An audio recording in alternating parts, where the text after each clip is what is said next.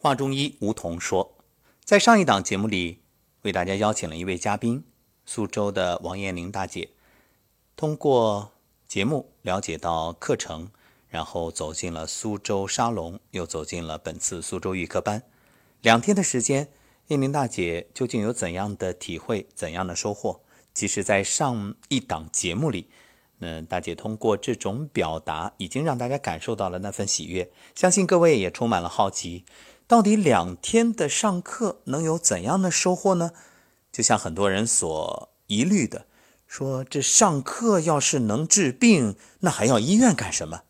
那作为燕玲大姐呢，真正经历过医院的种种啊，这种又有八个半月自己站桩的体会，其实感受最深刻。那今天我们就接着来聊一聊，到底在这两天里，燕玲大姐经历了什么，又有怎样的感悟？嗯，您的大姐您好，吴桐老师你好。其实按照年龄应该喊阿姨，但是我觉着您太年轻了，这个状态越来越好，所以就恕我冒昧啊，咱们就以这样的方式呃来称呼。那您觉得这两天与您来课程之前想象的一样吗？嗯，不太一样。我感觉这两天收获确实很大。首先呢，知道了这个上古医学，它从我们的这个祖先传承下来的东西到底是什么？以前呢，只是一些听听一些音频啊，或者是嗯看一些中医的书啊，现在才搞清楚，实际上中医有些东西，医学上很多东西药都是最后的一步，最开始的。东西这次老师讲到以后呢，确实是感到，作为我们来讲，首先是用自己的身体，用自己的东西去调理自己的身体，我本具足，要有这个自信。嗯，非常棒。其实短短的一番话就已经说出了其中的核心，也真正把这种要点拎出来了。实际上，我们说现代人大多是舍本逐末，那您身边人是不是也会有很多，就是一生病立马就想着吃药？是的，包括我家里的人也是这样，哪儿不舒服了，马上想到要吃药。我呢，确实，我因为以前也很少看病，也不太吃药，我也比较就是不喜欢吃药。但是这次生病以后呢，住了院，吃了药，反而不好。现在用自己的这个力量去调理自己的身体呢，得到这么大的好处，我就更相信了。嗯，所以您也是真正以自己亲身的经历来证明了这一点。那有没有影响到家人？嗯，家人至少看到了我的状态的变化。至于他们怎么想的，我现在还不是很清楚。嗯，好的。那么，对于我们所说的很多人的这种疑虑啊，就是听课就能治病。那您通过自己这两天实际的感受体验来回答一下。这个问题，嗯，听课我因为我今天呃这两天的上课呢，我一直在好像是在接收信息的状态，我自我感觉就是这个能量接收的很多，好像还需要再慢慢的去吸收。但是呢，有一点就是说，老师确实很神奇，他能够感受到每个人的需求，每个人的身体。包括今天在课堂上给大家调理，那么我呢，虽然我没有这个，就是老师当时调理的这个毛病，但是我也感觉到接收到了这个这个信息了，所以当时也有很多那个同修们感觉到好像确实好了，我确实也感到很很神奇的。但是信息我是接到了，而且我整个因为按照我的年龄，每天做这么长时间，应该是感到很辛苦了。但是我确实感好像没有这种很累的感觉，就像站桩八八十分钟一样的，而且感觉自己的身体都是热热的。嗯，曾经有同修形容过啊，把我们在课堂上学习就比喻为泡能量温泉。那您对这四个字有什么样切身的体会？嗯，确实是的，不但是温泉，而且感觉到那个温泉的水还在涌动。哦，非常棒！真正的不时的感到一阵一阵的能量进入身体。那在听课之前，您对于能量是怎么理解？嗯，这个我是相信的，因为嗯，以前也接触过一点点，气功啊什么的，感觉这个人体的这种气，我是嗯有感觉的，而且也相信人的能量，包括你讲话，你的一些这个嗯作为，你的意念都是有能量的，这点我是嗯以前就相信的。嗯，是的，嗯、正所谓起心动念、言谈举止对啊、包括表情啊，所有这些一切都是能量。实际上，包括我们平时这个赖以生存、维持生命的食物啊、水啊、阳光啊、空气啊，它都是能量。对对对。嗯，只是我们现在呢，可能狭义的把能量呢定义于我们在课堂上所收到的这种无形的，能够让自己身体更好的。其实严格来说，说的更严谨一点，我们不能叫听课就治病，我们听课是能够治人，能够来调理自己。啊，有病的话呢，通过调理、能量提升，让这个症状得以消除；没病的话呢，让自己经络更畅通，气血更畅通，这样身体也越来越好。那您觉得这两天自己有什么变化？我就感觉到我更开心了，那么这个开心就证明更经络更通畅了嘛。嗯，总是不由自主的就会喜悦。哎，对，一直想笑，尤其看到吴桐老师就更想笑了。谢谢，我比较可乐。那今天晚上和伙伴们、本组的伙伴一起分享的时候，您从大家的这个状态上有没有看出大家的一些变化？嗯，都有变化，真的都有变化。嗯，有些第一天来一句话都不想的人，今天都能够提出很多问题；有些人都愿意把自己心里的话讲出来，就是感觉到大家沟通更顺畅了。嗯，虽然可能彼此之间在前天还是陌生人，短短的昨天、今天两天的时间就能敞开心扉，嗯，就是感受到了大家也都是充满能量。对，都是充满了正能量的。嗯，是的。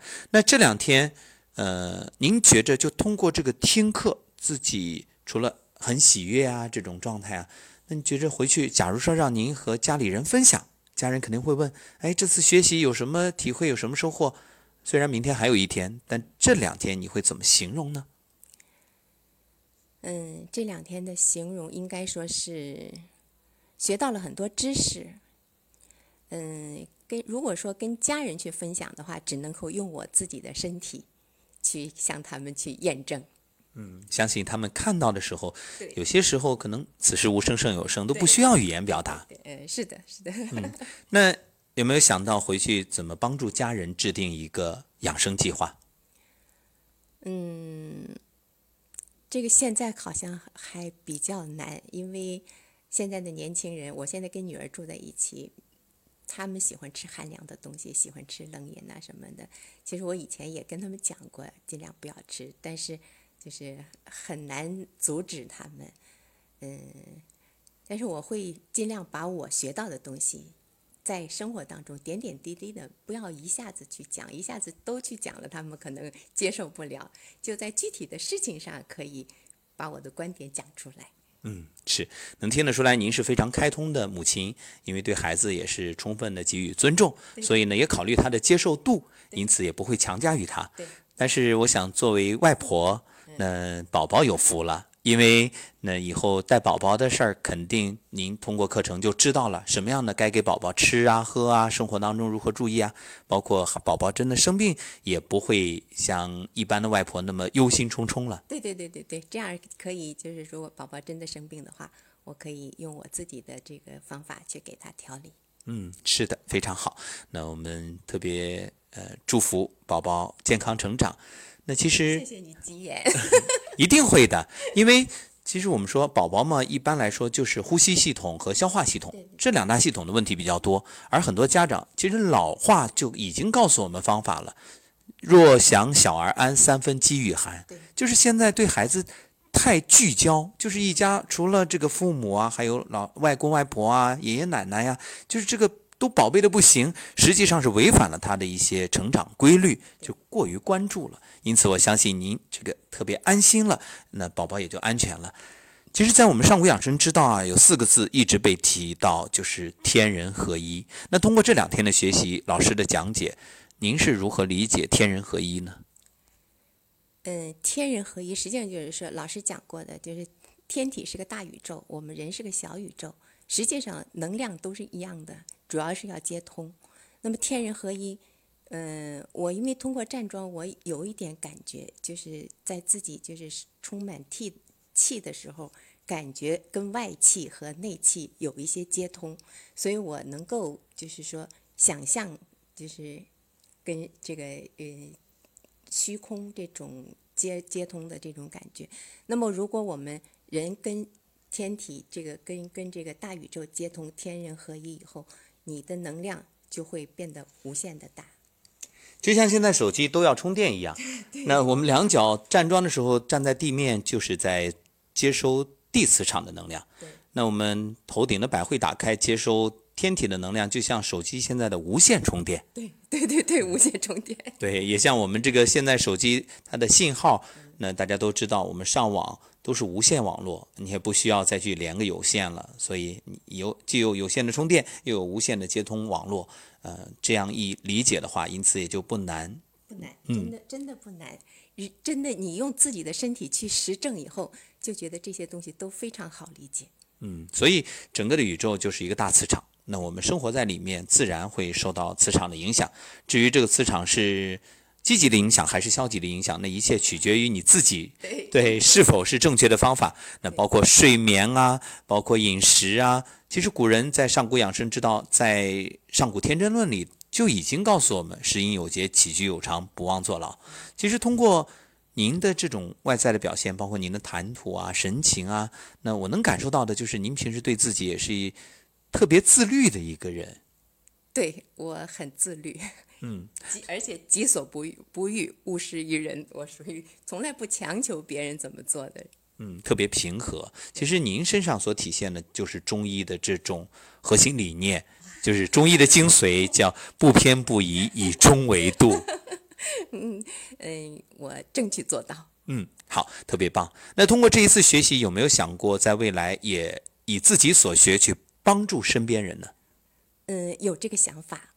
如果是碰到有缘人的话，我会出手的。嗯，说的特别好。其实有缘人，古人告诉我们“义不叩门”，那送不如求。一切一定是有缘，有缘才能接通，有缘才能事半功倍。对对对，非常高兴和您交流。那我都不舍得结束这一档节目 啊。不过我相信，随着您未来现在是八个半月，那这一次回去之后再去站桩，肯定。